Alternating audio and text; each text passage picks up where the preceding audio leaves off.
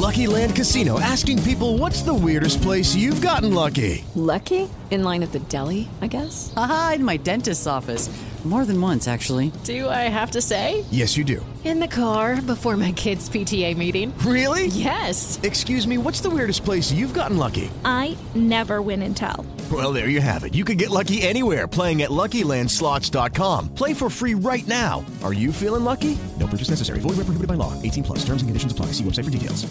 7 de la mañana con un minuto. Muy buenos días. 88.9 Noticias, información que sirve y por iHeart Radio, panorama informativo transmitiendo en vivo. Hoy es lunes 27 de diciembre del 2021. Te saludamos con muchísimo gusto. Y por cierto, como cada 15 minutos, la información más importante también del COVID-19 aquí en tu casa, panorama informativo. La cifra de muertes a nivel mundial por COVID-19 ya llegó a 5.400.373. En tanto, el número global de casos alcanzó ya los 200 279 millones 957 mil 80. Esto de acuerdo con datos de la Universidad Johns Hopkins. Y el gobierno británico estudia la posibilidad de movilizar equipos de vacunación contra el COVID puerta a puerta como alternativa ante la propagación de la variante Omicron. 7 de la mañana ya con 6 minutos. El sábado 25 de diciembre, la Secretaría de Salud no publicó el reporte técnico de la situación de COVID en México y el acumulado del fin de semana fue de 107 nuevas muertes y 3.719 contagios. ¿Cómo nos fue en la última jornada aquí en México? Mónica Barrera.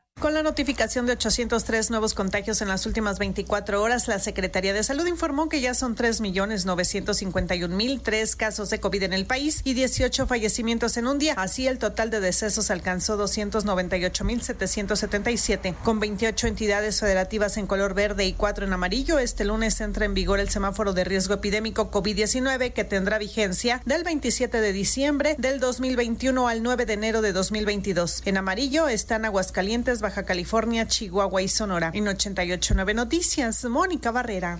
7 de la mañana ya con 7 minutos y diversos grupos de manifestantes protestaron ayer en la Ciudad de México, Guanajuato, el Estado de México, Oaxaca, Puebla y Veracruz a favor de la libertad de José Manuel del Río Virgen, secretario técnico de la Junta de Coordinación Política del Senado de la República, quien está a la espera de que se resuelva su situación jurídica porque está acusado del delito de homicidio calificado y cientos de activistas y familiares de los 43 estudiantes desaparecidos de Ayotzinapa protestaron este domingo en la Basílica de Guadalupe, donde oraron por el fin de la impunidad al cumplirse 87 meses del caso. Por otro lado, en México, 10 mujeres son asesinadas todos los días. Esto de acuerdo con el informe publicado por el Secretariado Ejecutivo del Sistema Nacional de Seguridad Pública. De enero a noviembre de este año, 3.427 mujeres fueron asesinadas.